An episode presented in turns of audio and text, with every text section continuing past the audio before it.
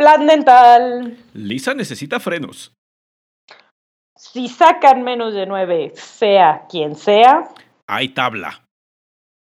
pinta mi cerca. ¡Oblígame! Homero, aquí hay una familia de zarigüeyas. A la grande le puse cuca.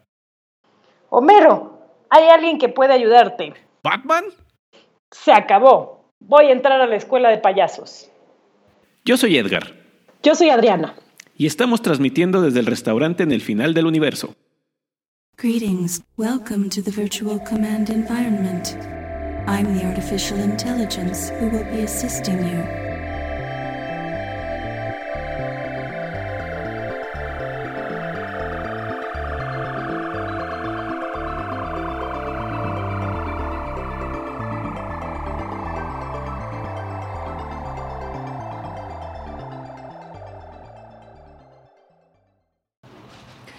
Buenos días, buenas tardes, buenas noches. A la hora que nos estén escuchando el día de hoy, ya llegamos Adriana y yo aquí al restaurante en el final del universo para platicarles de otro apasionante, entretenido y creativo tema el día de hoy. ¿Cómo estás, Adriana? Muy bien, muy bien. Aquí con un cafecito cósmico y unas galletitas marcianas. Las mías son galletas príncipe. Eh, aclaro que la compañía que las fabrica no me pagó para anunciarlas, simplemente me gustan mucho. Son buenas. Muy Y ya- buenas. Y ya tienen variedad. Sí, pero yo sigo prefiriendo las azules tradicionales porque las demás me parecen demasiado dulces. O porque no eres creativo. O porque no soy creativo. Porque prefieres apegarte a lo tradicional. Probablemente. Y así conectamos con nuestro tema de hoy. Si, si escucharon la introducción y pensaron que habíamos enloquecido, no, eh, locos ya veníamos desde antes. Simplemente decidimos seleccionar una lista de frases que escuchamos en el programa de Los Simpson, porque con más de 25 años al aire, pues tanto Adriana como yo crecimos desde nuestra infancia con ellos. Entonces son parte de nuestra vida y más de una vez hemos escuchado, hemos utilizado frases, imágenes, fragmentos cortos de, de videos para ilustrar algo en el aula y fuera de ella. Y esto tiene una razón muy, muy importante, ya lo mencionaste Adriana, que es la creatividad. El día de hoy les vamos a hablar al respecto y pues todo lo mucho que nosotros eh, como partes de, parte de la escuela, o de esto que llamamos la escuela, fomentamos, cohibimos o participamos en ella. Muy bien. Eh, sí, efectivamente vamos a hablar de la creatividad, como dices, pero vamos a enfocar nuestra idea de creatividad a un autor en particular.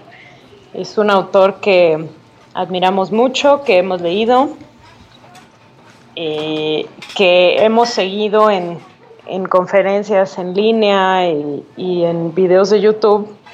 Este autor se llama Ken Robinson y tal vez lo ubiquen por una conferencia muy famosa que tiene de las primeras conferencias de TED que hubo cuando TED apenas empezaba, que se llama ¿Por qué las escuelas matan la creatividad? Y aquí viene la pregunta, ¿por qué? ¿Qué tiene que ver Ken Robinson con la creatividad de los Simpson? Pues es lo que les vamos a contar en este episodio.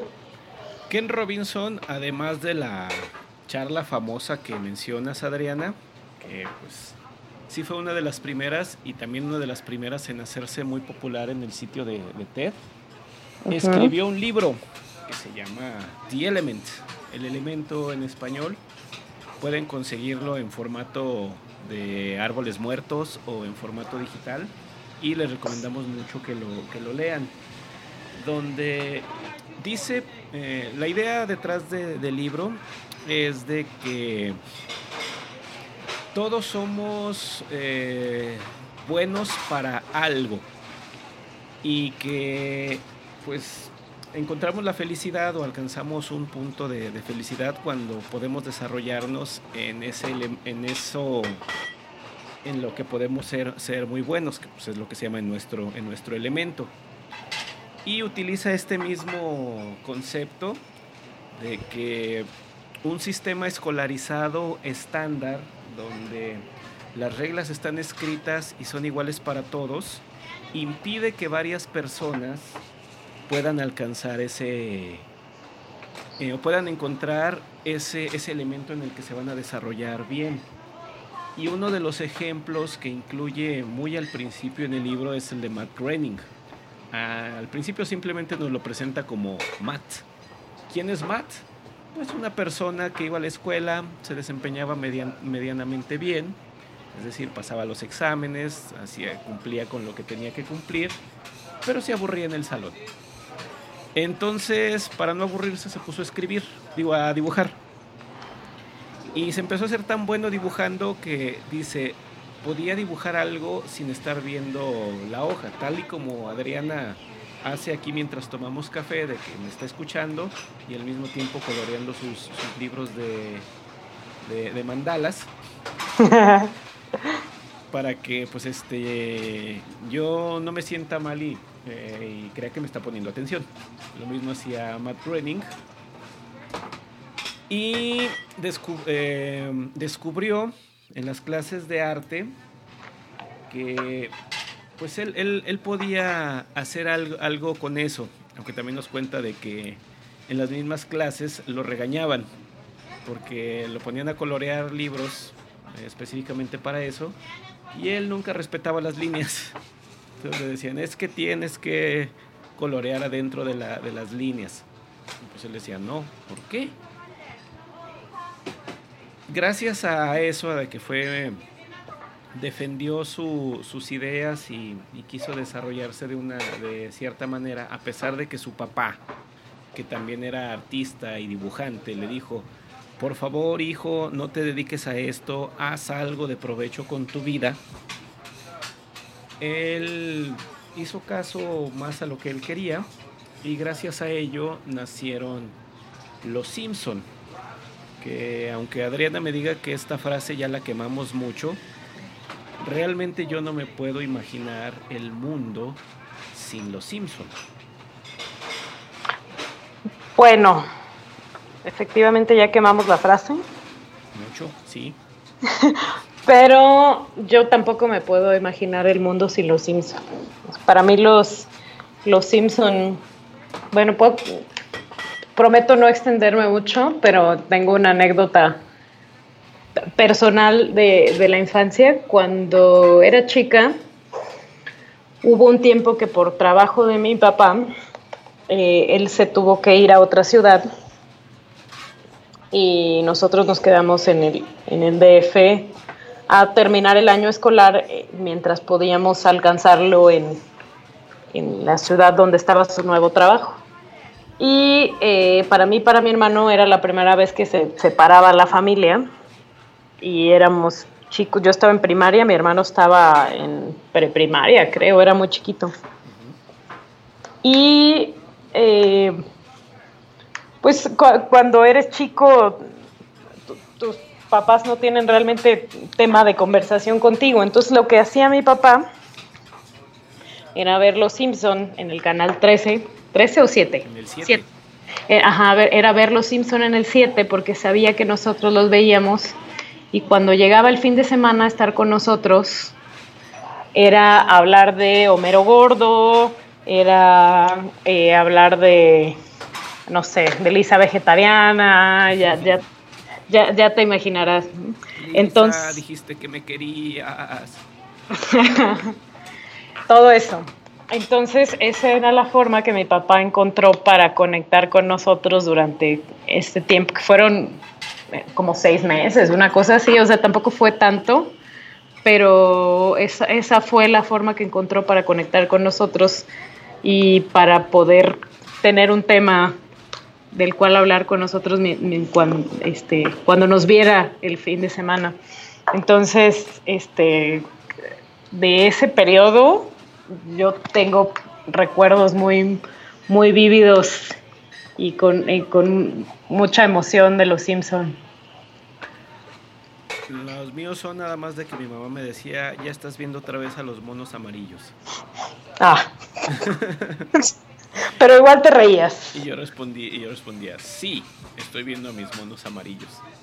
bueno, y, también había niños que no los dejaban ver los Simpson, ¿no? como en la, los que van a la escuela y no los dejan colorear afuera de la línea. Exacto. Lo, que, lo que queremos enfatizar aquí al hablar de, Matt Groening, de los Simpson y de lo que representa en, nuestra vida es de que Matt Groening logró ser lo que es por, porque encontró su elemento y en él se quiso desarrollar. A pesar de todas las negativas o de todas las reglas que le, querían, le querían imponer. a pesar de todo eso, lo logró y ahora tenemos esta serie que como las baterías esas del conejito sigue, sigue y sigue. Efectivamente. también nos cuenta Ken Robinson que estos son los casos excepcionales.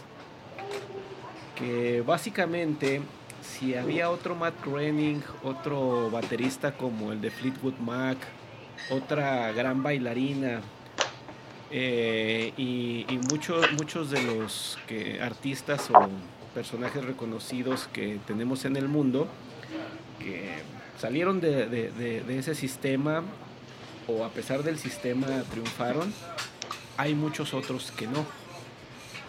Que el mismo sistema se los come, los aplasta, los hace olvidarse de lo, de lo que querían con el fin de encajar que es a lo que nos dice el mismo autor de que se trata de matar la creatividad, no de, no, de promoverla. Lo cual me lleva a hacer la siguiente pregunta, Adriana, para estar todos en el mismo canal y en el mismo entendimiento de clase de, de definiciones 101. ¿Qué es eso de la creatividad? Pues según el mismo Ken Robinson, la creatividad es el proceso de tener ideas originales que aportan valor. es lo que dice él. aportan valor. Exactamente, eso dice él. Eh, eh, ¿No estamos haciendo eso en la, en la escuela? ¿No, estamos, dejando que los alumnos... Digo, me viene a la mente otro capítulo de Los Simpson, valga el tema, donde Lisa está discutiendo con sus maestros y tienen instalado en el eh, debajo del escritorio del profesor un botón que dice alarma de pensamiento independiente. Y cada vez que les cuestiona algo, lo presionan y al final dice mm, dos este, alarmas en el mismo día. Willy quita la tiza de colores. Sí, ¿no? Eh, cuando, o también el, el capítulo este donde les roban alguien, ah, eh, la misma Lisa, ¿no? Cuando Lisa se vuelve rebelde que les roba los las guías de profesor y no saben qué hacer. No saben qué hacer y se vuelven locos. qué chistoso. Ay, es que abarcan tantos temas, tantos temas. Tantos temas. Y bueno, bueno. en verdad sí, son, sí, sí está haciendo eso, eso la, la escuela, es decir, definir un sistema tan estándar o buscar tanto que el modelo exista y, los estudiantes pertenezcan a ese, a ese, modelo que de plano matamos para, para siempre la creatividad? Pues lo que, lo que dice Ken Robinson es que um, estamos en un sistema que favorece el pensamiento lógico y el pensamiento matemático. O sea, si tu elemento está incluido en, en, el, en el esquema de pensamiento lógico matemático, o sea, si, si tu sueño es ser ingeniero, ser físico, ser matemático, ser, eh, no sé, arquitecto, o sea, si está, si está como, en, como en ese esquema, eh, contador, financiero, este, administrador, eh, pues ya la hiciste, ¿no? O sea, si, si tu pasión está ahí, el sistema tiene todo para empujarte para allá. Y el, el problema es cuando tus intereses van más hacia lo artístico, hacia lo humanista, hacia las disciplinas que son como más subjetivas, el sistema no te da nada. O sea, estoy repitiendo lo que dice Ken Robinson, ¿no? Y creo que a propósito de nuestro episodio pasado, ya hay autoridades educativas que se están dando cuenta de esto y eso está muy bien. Tal, tal vez podemos culpar a Ken Robinson y a lo viral que se hizo su conferencia de, que ya haya una conciencia sobre eso. Pero al menos tú y yo y las generaciones anteriores crecimos en este sistema que favorecía al pensamiento lógico, matemático y al, y al lenguaje, ¿no? Bueno, eh, yo difiero un poco con la idea de que la escuela mata, mata la creatividad. De entrada me causa un poquito de incomodidad el término de la escuela. Es como si estuviésemos hablando nada más de un ente universal que es el mismo en, en todos lados o domina eh, domina todo, como si dijéramos el universo, refiriéndonos a, una, sola, sola entidad. Sabemos que en muchos países existe pues el los llamados sistemas de educación obligatoria, donde pues, te mandan a una, a una institución donde pasas una parte del día. Hay una forma en que se intercambia información, esas actividades y regresas a tu casa pues de, otra manera. Porque muchos que han usado esto de la escuela también mm, han apoyado una idea con la cual yo estoy en contra de que esa institución debiese ser la única que va a resolver todos los males de la sociedad desde enseñarnos a leer y escribir y pensar de manera lógica o matemática, hasta eh, reconocernos como individuos, ser humanos con ética, con valores, buenos ciudadanos, conscientes de nuestras emociones, correctos, pensantes y todo. Eh, lo cual excluye pues a la familia de, esas funciones que para mí pues es la, primera. Y yo sé que Ken Robinson no lo, no lo definió de esa manera, sino de que se refiere a esa forma que usan muchos profesores de querer transmitir eh, eh, conocimientos, desarrollar habilidades o lo que llamamos enseñar. De que yo enseño, tú te, queda, tú te quedas quieto y solamente lo que yo digo es, eh, es válido. De que no encuentran una manera distinta de que el, aprendizaje sea, sea, de, sea de mayor valor. Y Em, en ese aspecto, pues digo, sí, la participación de, en, ambos lados es, es muy necesaria, pero ya estamos hablando de limitaciones eh, personales, tanto del alumno como del maestro. A mí, por ejemplo, ahora que mencionas de que primaria, secundaria, preparatoria, nos decían eh, que como privilegio está lo lógico matemático y la ciencia sobre lo creativo. A mí me parece que las artes, ahora que he estudiado música y, durante un, bastante tiempo estudié dibujo y, pintura, me parece que todas también involucran un alto componente de lógica y de reglas del universo que el entender eso a mí me ha ayudado mucho a apreciar principalmente la música por todo el componente matemático que hay detrás de él. Yo creo que no es de que muchos de mis maestros privilegiaban en la, nada más enseñarme las matemáticas y no las, las partes creativas. Tuve uno en la primaria que fue muy bueno para eso. Sino que más bien considero que no tienen los elementos o no saben cómo conectar ambas, porque no es de que sean las unas y las otras, sino de que son parte de lo mismo.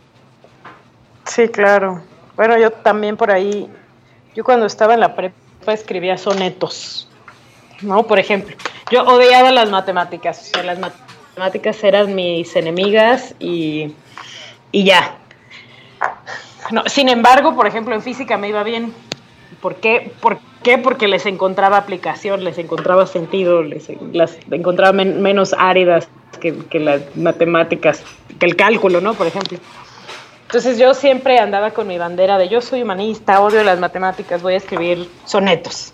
O sea, y, sí, ¿sabes lo que es un soneto? ¿no? Es, un, es, un, es una estructura de sílabas que, que, tiene una coherencia y que tiene una, una forma muy, muy rígida de, de, de acomodarse las sílabas, ¿no? Ajá, que en el contexto histórico esa era lo que las reglas para que fuera bello.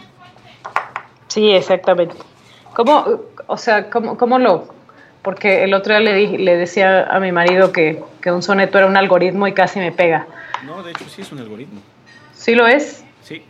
Este, resolverlo, resolverlo se puede automatizar y creo que hay computadoras que, que escriben sonetos. ¿Te cae? Sí. Pero, pero ahí está, o sea, hay computadoras que escriben sonetos, pero una computadora nunca va a tener la sensibilidad de una persona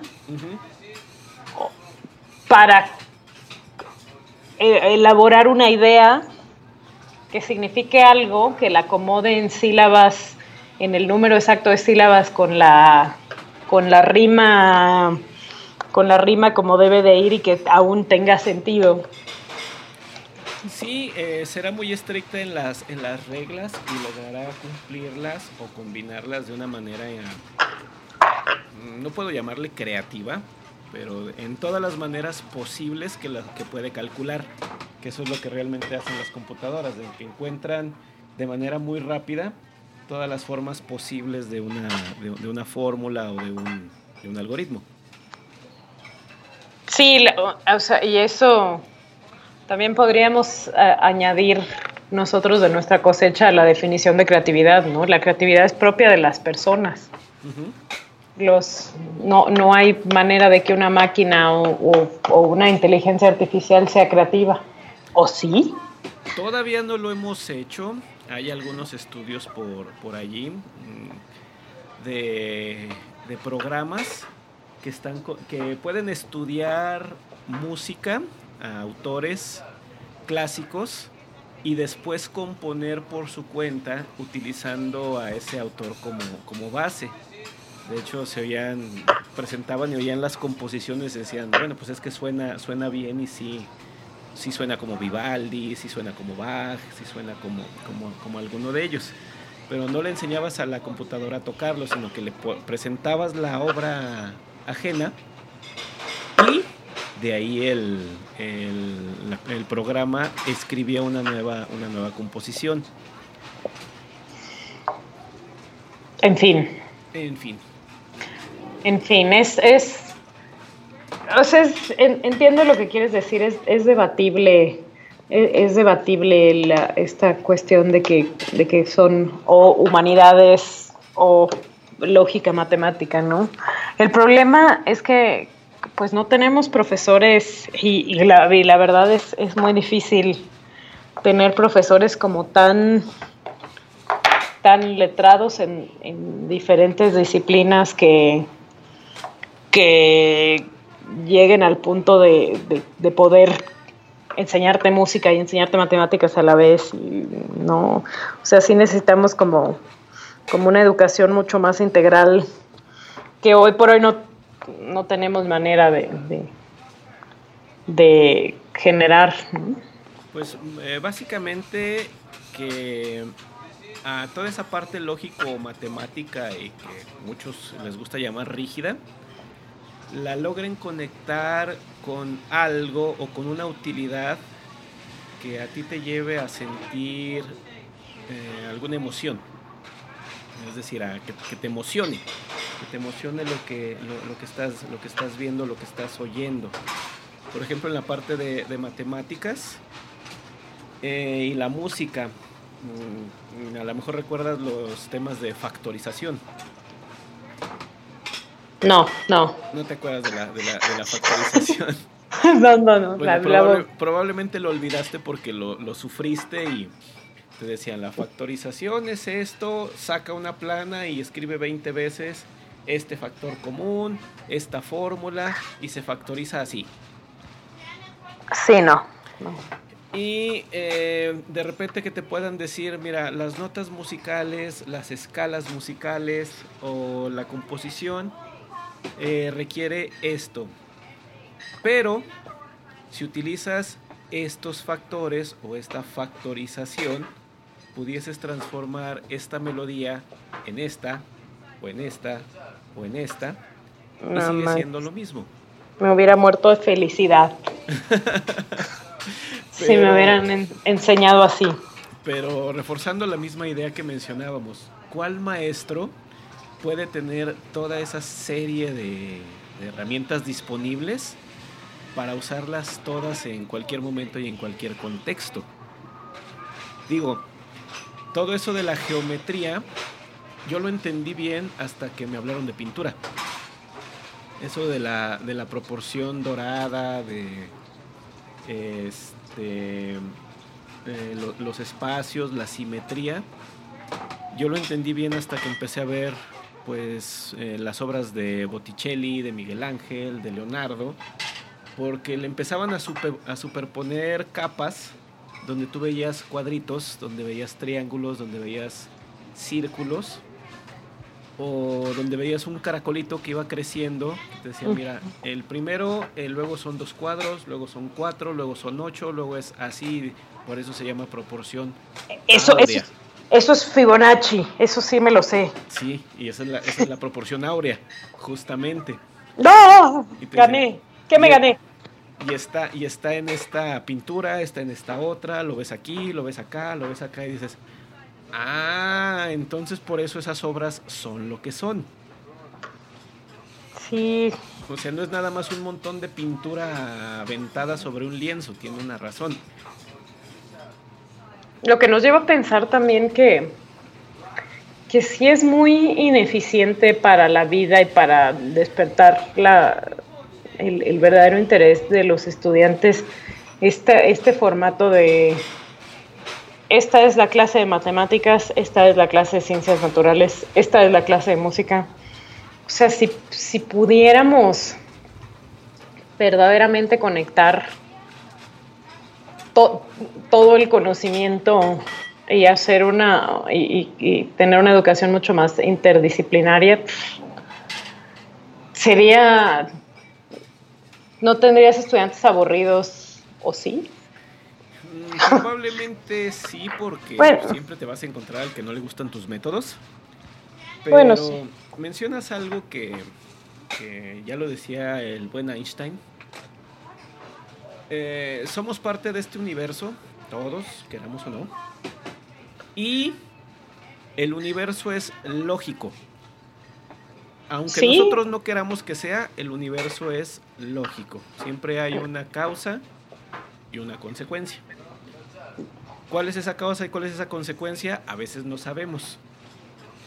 Pero el universo siempre se va a comportar de manera lógica, aun cuando estamos hablando de procesos creativos.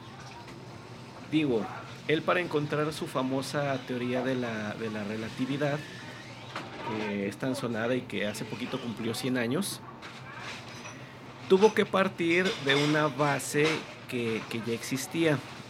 Y dicen que su genialidad no era en crear algo de la nada, sino en saber interpretar algo que ya existía. Bueno, bueno, esa es la definición de inteligencia, ¿no? Mm, probablemente. Pero digo, yo estoy citando a los a, quienes he leído que hablan de, él, como Walter Isaacson o como El Explicador, que es un científico mexicano que escucho mucho cuando tiene oportunidad de publicar, ya hace tiempo que no lo hace con regularidad. Eh, él dice eso, de que simplemente de, toma una idea que ya existe y le da la vuelta. La, ve de un lado en el que a nadie se le hubiese ocurrido verla de esa manera. Eh, eh, que fue la manera en que en que, en, que descubrió que la, la, gravedad no era realmente una, una fuerza, sino la curvatura del, del, espacio. Que si tú lo piensas, pues sí, en aquella época era una locura decir, ¿cómo que el universo es, digo, el espacio es algo que se puede doblar? Pues sí, y aquí está la demostración matemática y todos, ah, sí, pues sí es cierto. En fin, regresemos a Ken Robinson. Ken Robinson hubiese sido buen maestro de Einstein, o a lo mejor no. O no, o se hubieran odiado, quién sabe. bueno, dicen que Einstein le caía gordo a casi todo el mundo. Sí, yo me lo imagino, me lo imagino así como, como insufrible. Me, me, lo, me lo, imagino como de esos, de, de esa gente así como como Sheldon de, de Big Bang Theory, ¿no? sí, más o menos así. Como, como con muy pocas habilidades sociales y demás. Bueno, Ken, Ken, Robinson, o sea, es pedagogo. Sí. Y en este libro que mencionabas hace un momento, El elemento, pues se avienta un clavado como a la parte como a la, como, como a la autoayuda, ¿no? De pronto es como un libro de autoayuda, pareciera. ¿No? Porque es como, o sea, te maneja este, ideas como haz lo que te haga feliz, busca para qué eres bueno y qué te hace feliz y te cuenta mil historias de, de, personas que, que han sido muy exitosas y que, y que lo han logrado eh, zafándose un poco del, sistema eh, rígido en el que vivimos y, buscando lo que verdaderamente los hace felices. Y pues, o sea, personalmente yo me dedico a la docencia por su libro, o sea, tal cual. Sí, me, acuerdo, esa vez que lo publicaste en Twitter eh, con tanta efusividad y no dejaste de decírmelo por el mensajero durante varios días. Lea Ken Robinson. Sí. Lea Ken, Robinson. Y fuiste muy Y entendí a qué te referías. Y fuiste muy feliz, ¿no? Sí, también fui muy, muy, feliz. Y de hecho el elemento tiene una secuela que es Encuentra tu elemento, que está muy padre porque es como de ejercicios. Entonces, este, si de plano leíste el libro y dices, ah, pues qué bueno que, la gente encuentre lo que la haga feliz, pero yo no tengo idea de qué me hace feliz a mí, entonces hay que comprar Encuentra tu elemento y ahí vienen como ejercicios, como una rutina, como este, ahí viene como, como una actividad de un, de una especie de diario para que vayas registrando las actividades que te hacen feliz y o sea, vienen varias cosas. Y a mí me sirvió mucho porque yo hace, hace un par de años, en, la prepa de aquí de la universidad donde trabajo, di, la clase de orientación vocacional. Y como yo ya había leído a Ken Robinson, convencí a todo el departamento de que todos los estudiantes leyeran el elemento como lectura obligatoria. algunos me mandaron a volar, gacho, ¿no? O sea, no, no puedes transmitirle tu, tu emoción a todos por igual, pero, pero hubo quien disfrutó la lectura. Es que te convertías otra vez en ese esbirro del sistema opresor que te obliga a hacer cosas. ¿Quieres? No, no te puedes aguantar las ganas de hablar de la, de la niña del video, ¿verdad? estás, estás llevando la conversación hacia allá. No, solamente digo algo que tú ya has dicho. Que el sistema retrógrada. Sí, sí, ese. Pero continúa hablando de Ken Robinson y, el, y, su, elemento. En fin. Eh, o sea, Ken, Ken, Robinson, pues ya ha, ha impactado mi vida de manera personal y profesional. Y quiero aprovechar la ocasión para presumir que, por ahí del 2010 estuve conectada a una conferencia virtual que dio y tuve oportunidad de hacerle una pregunta. Me la contestó. No, no te, ¿Nunca te había pasado ese video? No. Sí, eh, de hecho tengo el audio en un, en un video de YouTube. No, no lo tengo, no lo he visto. Sí, lo único, de lo único que me arrepiento es que desperdicié mi pregunta en mi trabajo anterior, del que ya he hablado en este podcast. no, este, mi pregunta fue algo así como trabajo con, trabajo en recursos humanos en una empresa de tecnología y quiero saber cómo eh, despertar la creatividad en gente que se dedica al desarrollo de software y que tiende a ser muy rutinaria y muy cuadrada. y me contestó bien bonito y ya. Eso fue en el 2010 y en enero de 2015 me contestó un tweet. Pues ya. Estás muy conectada con él. Dos, interacciones. Si los, si los escuchas están de acuerdo conmigo, pues ya vas a ser comisionada para contactar a Ken Robinson y que lo podamos tener en el podcast un día. ¿Será que se deje? No lo sé, tenemos que intentarlo. Pues, ¿cómo se le hará? ¿Y si cobra? ¿Y si cobra caro? Pues vemos quién lo paga. Abrimos un Patreon y que nuestros escuchas queridos nos, nos den dinero para, para pagarle. Siempre habrá alguien que tenga el dinero suficiente como para hacer tareas que otros queremos hacer, a cambio de algo, por supuesto. Slim. Slim podría ser. Sí. A tú contactas a Slim y yo contacto a Ken Robinson, ya está. Está, ya está hecho. Eh, queridos escuchas, pues ya, ya oyeron el trato. consigue a Ken Robinson y yo consigo a Carlos Slim. Tendrán noticias de nosotros más adelante. ¿Cómo lo vamos a hacer? Creatividad. Con creatividad, exacto. Burro. Una de las cosas que, eh, para traer esto al, tema, Adriana, mm, yo soy persona de tecnología, ahorita que lo mencionas. Sí, pero no eres cuadrado, amiguito. Sigo líneas. Eh, a mí me encantan los procesos. Yo soy una persona que descubrió los procesos hace 10 años, que era eso de trabajar con acuerdos y con, y con procesos. Este. Y me han dado muy, muy buenos resultados como me ha dado muy buenos resultados a mí, yo lo quiero llevar a, más gente porque digo, mira, esto es bueno, esto ayuda.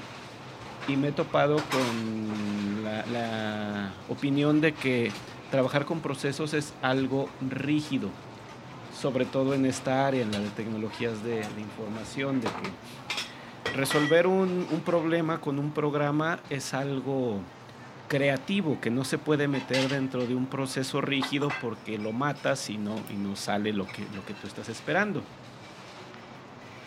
recientemente, recientemente, y hablando de recientes, hace un par de años, eh, vi un artículo que dice, señores, no nos hagamos tarugos. La creatividad también es un proceso. ¿Y cuál es el ejemplo que utilizó? Algo que llamamos cariñosamente el método científico, que es un proceso sencillo de cuatro pasos que nos ha llevado a hacer un montón de, cosas, como tener el programa, el micrófono y la comunicación remota con la que estamos grabando este podcast. Entonces, esa, eso de que la creatividad es un es algo espontáneo que, se da y que lo tienes nada más porque sí, no está, no es tan cierto como, como lo dicen. Incluso podemos decir que la creatividad se desarrolla y se, y, se trabaja. Tienes que estar, eh, Matt Groening no se hizo buen dibujante de la noche a la mañana. Probablemente tenía el talento, pero trabajó para desarrollarlo. Entonces todo esto, eh, ser creativo se desarrolla y otra cosa muy importante, siempre uno desarrolla algo con mayor creatividad cuando está eh, en, en un ambiente de escasez. Tú resuelves la mayor cantidad de problemas o piensas en más soluciones a algo cuando los recursos que tienes disponibles son escasos. Por ejemplo, te dicen, oye, quiero hacer este, estas actividades para enseñar eh, los siguientes temas. Por ejemplo, hacer un, viaje de campo, traer un experto, comprar un, libro muy caro. Y te dicen, pues no hay presupuesto, vuélvete creativo. Y de esa manera, de esa manera resuelves las, las cosas. Claro está, ponerlo en un eh, contexto de escasez sin ahorcar. que de plano no te acabes todo para que digas, no, este, puedes hacer lo que quieras dentro de, este contexto y no al revés de no puedes hacer nada de esto, ni de esto, ni de esto, ni de esto y tampoco esto. Eso ya no es escasez. No, eso ya son ganas de molestar. sí, algo así más o menos.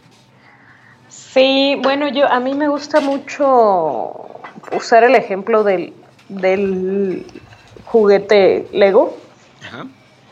A mí Lego, Lego me parece como, o sea, es, o sea, mi esposo y yo somos muy fans de, de Lego, coleccionamos Legos y armamos Legos. Él tiene, él incluso tiene el, el robotito este que programas y, o sea, ya hace sus programitas para mover al, al robot. Mindmeister se llaman. este, así de ñoños somos. y, desde chiquita, ¿no? Y, Lego es, eh, es, el es, el mejor ejemplo para, para ilustrar lo que es la, creatividad bien encausada, porque tienes, o sea, Lego tiene estructuras de piezas que son lo que son, que vienen, que vienen en colores diferentes, pero Lego no te hace una pieza diferente para que encaje en, en lo que tú estás armando, ¿no?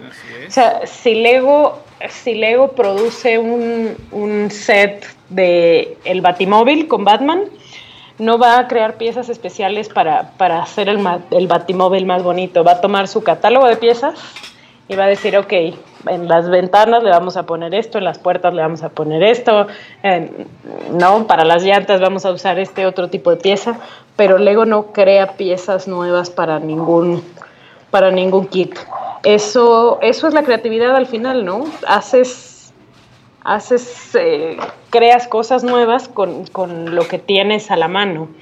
Y el pensar, y el pensar que la creatividad es como denme lo que quiera para que sea creativo. Eh, este, no soy creativo porque no, me ponen a la mano lo que yo quiero tener, es un error.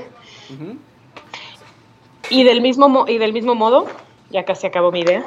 Y del, mismo, y del mismo modo, una persona creativa que no tiene una disciplina para lograr ejecutar sus ideas nuevas, no está aportando valor y, no, y eso no es creatividad. ¿no? O sea, esas personas que dicen, voy a, yo soy súper creativo, pero necesito a alguien más que ejecute mis ideas, es como, no, entonces no eres creativo que la creatividad es un proceso, como dicen. Simplemente tienes un montón de, ideas que hablas, pues estaría padre esto, ok, pero ¿cómo lo, cómo lo hacemos? Ah, no sé, yo puse la idea, ya los demás que, que, la, que, la, que la desarrollen. Este, ahorita que menciono lo del ego, pues justamente es, es, es el ejemplo de la, de la idea que di hace un momento.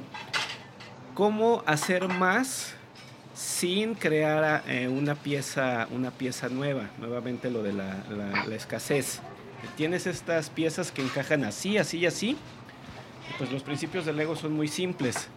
Eh, pedacito arriba que encaja en un pedacito de abajo de otra pieza y ya. Pues cómo hacemos más cosas con, ello. Y sí, es una de las empresas más admirable, admirables en lo que permiten y en lo que, en lo que, en lo que crean.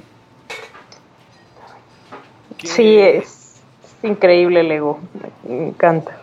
Que regresando a nuestro contexto de la, de, la escuela, hablar de, restricción, eh, creo que en algunas, en algunos ambientes, en algunos lugares, sí se aplica eso de la, de la restricción, pero en el sentido de no puedes hacer nada que no tenga que ver con esto.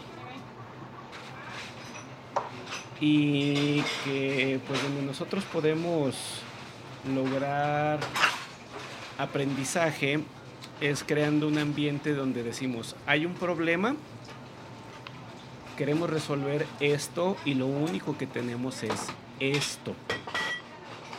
no me acuerdo si lo vi en una imagen o, en un artículo o en algo que decía que enseñar realmente se refiere al proceso de, de desarrollar un ambiente donde el aprendizaje es inevitable, es decir, donde la gente se enfrenta a algo que haga lo que haga, va a aprender una cosa.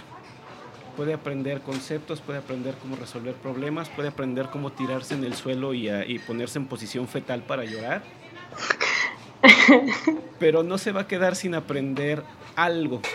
Entonces creo, eh, creo que sí en, en, algunas, en algunas partes, en algunos colegas, entiende la parte de la, de la restricción como eso, como prohibir cosas en vez de decir, tenemos este problema, hay que encontrar la solución con esto.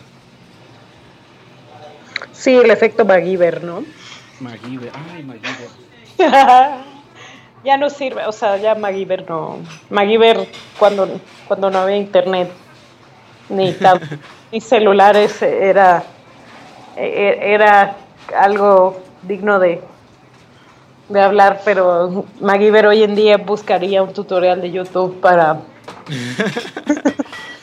Eh, creo que una vez los Mythbusters se pusieron a desmitificar las cosas de MacGyver y encontraron que cosas sí se podían hacer y otras no.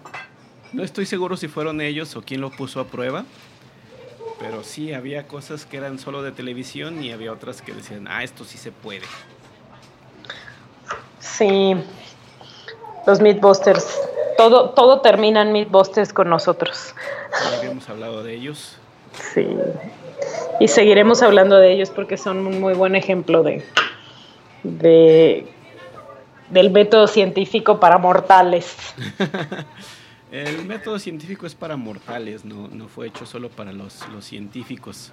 Pero no te, no, no te enseñan o sea, no, no hay quien te diga el método científico es para todos, ¿no? O sea, es, Sí, ese, es un, ese es un problema, porque sí se ha llevado a un contexto en el que dicen, ah, no, esto es tan importante que tú, niño de primaria eh, rural federal, no, no estás hecho para eso. Sí, no manches, o sea, todos están hechos para el método científico. Sí, ¿no? desde, desde el kinder deberían estarnos enseñando el método científico. Eh, y de hecho como niños lo traemos innato. El hecho de que tú de repente descubras que en un frasco hay unas cositas que empiezan abajo y llegan hasta arriba y las empiezas a observar y dices, ¿qué está pasando? ¿Qué es esto? Este, ya estás aplicando método, método científico, o al menos una parte que es la observación hasta que entiendes que esas cosas se llaman burbujas se forman por acumulación de aire y luego entiendes qué es eso de la densidad y que por qué las burbujas no se pueden quedar en la parte de abajo del frasco y tienen que ir hacia la superficie. Sí, bueno, también desde bebés, ¿no? Cuando eh, esta edad de los de los bebecitos de que les das algo, que están sentados en la sillita alta y les das algo para que lo agarren y lo tiran al piso, se los vuelves a dar y lo vuelven a tirar. Eso es el, bebé experimentando. O sea, es el, bebé descubriendo la gravedad. Así es. No, no es que se esté portando mal, como en algunas aulas te dicen. Muchacho, deja de estar aventando avioncitos. Decirle, a ver, ya descubriste las leyes de la aerodinámica. Entonces, ¿cómo las, eh, las puedes explicar? Eso, eh, eso, regresamos a lo mismo, ¿no? En la necesitamos más profesores más capacitados para, hacer las clases más este, multidisciplinarias, porque, o sea, por ejemplo, un niño aventando un avioncito en una clase de historia, pues sería, sería, es un, es un desperdicio.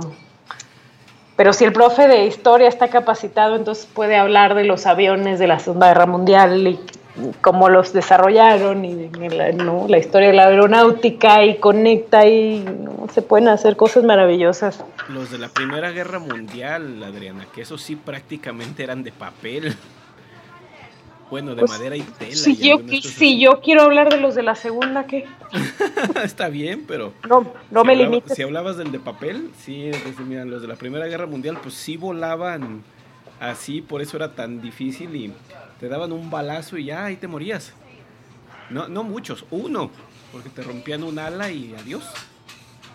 Ay, yo soy, yo soy muy este, entusiasta de leer sobre las guerras mundiales. Hay una serie que así se llama de las guerras mundiales, son como cinco capítulos donde te resumen las dos. Básicamente el primero habla de la Primera Guerra Mundial y los otros cuatro de la Segunda. Parece que todo el show divertido pasó en la Segunda. Que la No. primera nada más fue de cáliz. De Pues, decir, eh, a ver, ¿cómo podemos traumar a la gente que va a hacer esto bien y en serio? ay, sí, me gusta mucho leer sobre las guerras. Y también me va a gustar mucho leer sobre la que viene. ¿Crees que la sobrevivamos? Ay, no sé, no sé, te recuerdo que la persona que tiene el acceso a las armas nucleares más poderosas es un narcisista desequilibrado. Este, sí, Mm. por ahora. Qué, bon- qué bonito. Bueno, aunque recuerda que del otro lado del océano también hay uno parecido y hasta el momento, bueno, no es cierto, también ha hecho algunas, varias locuras, entonces, olvídalo, ¿Quién? ¿Quién? ¿Quién? ¿Putin? ese hombre. Ah, que, eh, que es realmente el presidente de Estados Unidos.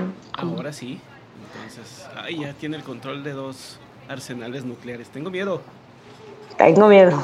tengo Tengo miedo, tengo miedo, Eh. tengo miedo. Pero bueno, saber, saber cosas. Yo tuve mi, mi mejor profesora, mi mejor profesora de mi, de toda mi historia académica fue mi maestra de historia de primero y segundo de secundaria. Y prácticamente cada clase nos decía, la estudiar la historia sirve para no cometer los mismos errores como humanidad. Así es. Y, y Donald Trump. Y Donald Trump. Eh, tiene razón esa frase. Muchas de las cosas se repiten justamente porque no sabemos que ya pasó algo parecido antes.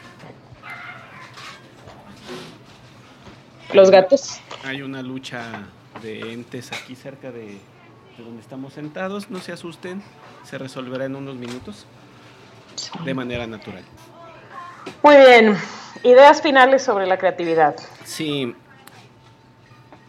Mm, Voy a contarles algo que estoy implementando en una de mis, de mis clases. Porque este, una de las cosas que a mí me pasa es de que trato de no dar el mismo curso dos veces. Y no me refiero a la, a la misma asignatura, sino de que lo que hice en un periodo escolar sea distinto completa o parcialmente al del siguiente. Una de las cosas que leí es de que en la rigidez, decimos, es que aquí en la escuela las cosas deben de ser serias y en serio. Entonces, algo como poner a jugar a estudiantes universitarios mm, no debería de verse como algo serio y fuera del aula, pues no, no los saques, no los pongas a, a, a jugar para aprender. Y más por la asignatura de la que estoy hablando, que es programación. No es una programación muy avanzada, se le da a ingenieros industriales, civiles, químicos y arquitectos que no se van a dedicar a ello el- el- como su actividad eh, profesional principal. Pero tienen que desarrollar la parte de análisis y pensamiento lógico para resolver problemas que funcionan como procesos. Entonces he estado empleando últimamente juegos que se salgan a jugar en grupos o toda la clase o, o todos y que se rían, que hagan algo, actividades incluso a veces físicas. Eh, este, hace un par de semanas los llevé a jugar fútbol americano. No todas sus reglas, no con todo lo que tenía que involucrar. Pero algunos me preguntaron, oye, ¿qué tiene que ver la, la, el fútbol americano con la programación que les estás enseñando? Y le dije, no te lo voy a contestar yo, te lo va a contestar uno de mis alumnos. Y le dijo, no lo grabé porque se me olvidó. Le dijo algo, es que cuando estábamos jugando teníamos que hacer repeticiones, teníamos muy claro cuándo teníamos que dejar de repetir algo, qué era lo que podíamos hacer mientras estábamos eh, repitiendo y cómo establecer las condiciones para que esas repeticiones dejaran de ocurrir y después le dibujó un diagrama de flujo, que es lo que a, fin de cuentas este, aprenden para hacer la, programación y le dije, exactamente eso era lo que quería que, que, vieran. Repeticiones y ciclos es algo que se utiliza mucho en, programación. Y mediante un juego fue más sencillo para ellos que asimilaran eh, los conceptos y aparte se divirtieran, porque además, aparte es una clase de tres horas. Imagínate, yo, yo también me vuelvo chango y me arranco los pelos de pensar cómo voy a estar tres horas con ellos. Es difícil. Nunca me han tocado, pero debe ser difícil. Es difícil. De hecho, ahorita estoy pensando cómo va a ser el juego de mañana. Porque mañana me toca esa clase de tres horas. Pues llévales un Monopoly ya está. No, Estamos, estamos viendo arreglos, pero ya más o menos lo estoy resolviendo. Vamos a jugar al ahorcado. Ya tú sabes, ese jueguito donde vas adivinando una palabra a través de sus letras. Muy bien. Pues yo qué puedo decir sobre la creatividad. Pues yo, yo doy clase de, análisis y expresión verbal. Entonces, eh, pues para mí es crucial eh, la, la creatividad. Yo necesito empujarlos a que si van a escribir, escriban de lo que quieren escribir, ¿no? Y ya vamos sobre la marcha corrigiendo que lo que quieren decir lo digan bien, pero primero que digan lo que quieren decir y que lo que lo que escriban esté relacionado con sus intereses, con sus carreras o, o lo que sea. Y he logrado cosas que me han hecho sentir muy orgullosa unas chicas eh, ahora en, a mediados de marzo me entregaron un trabajo que hicieron sobre la historia de la moda, así tal cual, la historia de la moda orientada a las como las manifestaciones políticas a través de la forma de vestir. Y entonces, ¿qué es la transición de la falda al pantalón en las mujeres? este, hicieron toda una hicieron toda una línea del tiempo así con tablas y todo sobre las proporciones del cuerpo femenino según la época. Hablaron de hablaron de las modelos parisinas que eran súper flacas en, en, los 60, este, pasando por las Kardashian y, llegan, y llegando hasta el... Pues ni modo, pues, o sea, no, si estás hablando del cuerpo femenino, tienes que hablar forzosamente de eh, esas personas.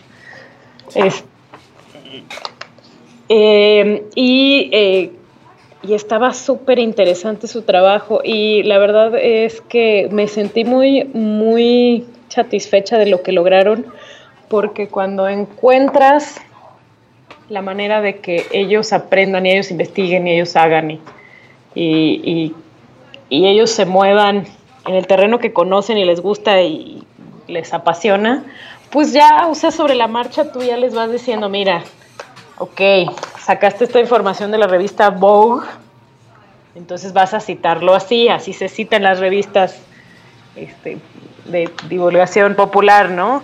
Y, a esto lo sacaste de un artículo que escribió un académico, esto se cita así, ¿no? Tienes que establecer la diferencia entre entre un artículo de una revista popular y un, artículo académico.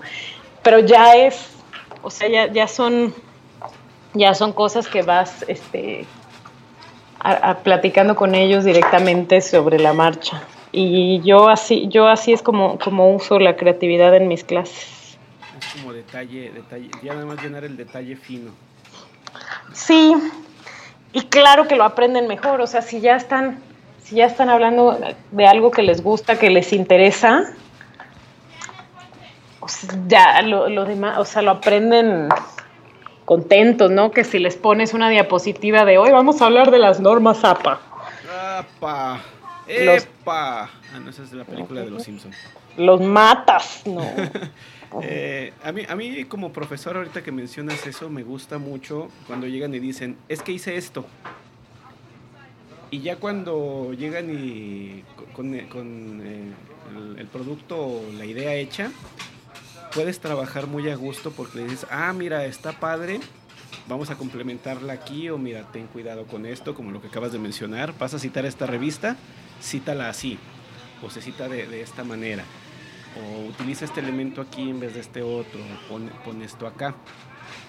Pero ya, ya, ya partieron del hecho de que ellos hicieron, hicieron algo, sintieron esa emoción de, de aventurarse y de decir, bueno, ya lo hice y a lo mejor la regué, pero al haberla regado voy a, voy a aprender. Que esa es otra cosa. Eh, a muchos les da miedo regarla porque dicen es que solo tengo una oportunidad de mostrar que lo sé hacer. Entonces cuando no lo logran se frustran, se caen o empiezan a buscar la manera de demostrar el conocimiento sin realmente saberlo, sin realmente tenerlo. la copia, el plagio, eh. cosas así. Eh, entonces yo sí invitaría a mis colegas a que se suelten el pelo en el aula en el rato que les toca. Uh, como Gloria Trevi. Como Gloria Trevi, justamente. Y que aunque es un, sobre todo los que están ya en grados superiores, prepa, universidad, posgrado, que aunque lo quieran ver como un trabajo tremendamente serio, eh, permitan esa flexibilidad del entretenimiento como parte del, aprendizaje. Es decir, ok, hoy vamos a romper alguna regla. ¿Cuál? No sé, pónganse creativos. Bueno, hoy vamos a salir al, al, campo y se van a poner a recolectar mariposas. Y eso que tiene que ver con la programación. Tú recolectalas y luego vemos cómo la conectamos. Y si no quieres recolectar mariposas, bueno, sal y haz algo. Sí, sí, sí, sí, ayuda mucho. Yo también para des, para salir un poco de la rutina, ¿no? Y bueno, ya para cerrar, eh, nada más recordarles nuestras, nuestros medios de contacto, que son el sitio que es eh, 42.edgarfernandez.com Ahí pueden encontrar todos nuestros episodios y algunos artículos interesantes que, que no, no los escribimos nosotros todavía, pero los encontramos en otros medios y los compartimos ahí. Eh, nuestra, nuestro Facebook es Pedagogia 42, Pedagogia porque no lleva acento. Sí, pero recuerden que es Pedagogía. Sí, claro. Y en Twitter también nos pueden encontrar como Pedagogía 42 también, Pedagogía sin acento. Y ya. También regálenos una, una reseña en iTunes. En las notas aquí del programa les dejo la liga para que accedan. Eh, nos pongan ahí cinco estrellas, nos digan sus comentarios, le digan a la gente qué piensan de este, este podcast. O en nuestro mismo sitio web tenemos un formulario de contacto en el que también nos pueden enviar sus peticiones, sus dudas, eh, algún tema del que quieran que hablemos o si quieren participar con nosotros, con todo gusto, envíenos alguna idea, algún audio y lo integramos aquí al, al programa. O también los podemos invitar a que tomen el café y las galletas con nosotros aquí en el restaurante en el final del universo. Sí, también si tienen alguna sugerencia de un tema o de algo que les gustaría que platicáramos, eh, pues con mucho gusto tomaremos sus ideas en cuenta. Y eh, ahorita en los podcasts de Estados Unidos que escucho traen una campaña que se llama Tripod, que es este hashtag TRYPOD, que es, eh, es un hashtag para recomendar podcasts que, que te gustan o que te interesan. Entonces también por ahí si quieren compartir nuestro podcast con el hashtag Tripod, pues estaremos muy agradecidos. Sí, toda, toda recomendación y sugerencia del podcast la, será muy bienvenida. Pues eso, eso es todo por el día de hoy. Muchas gracias Adriana. Eh, pásala bien con tu tesis y nos veremos en la siguiente. Hasta pronto y gracias por todo el pescado.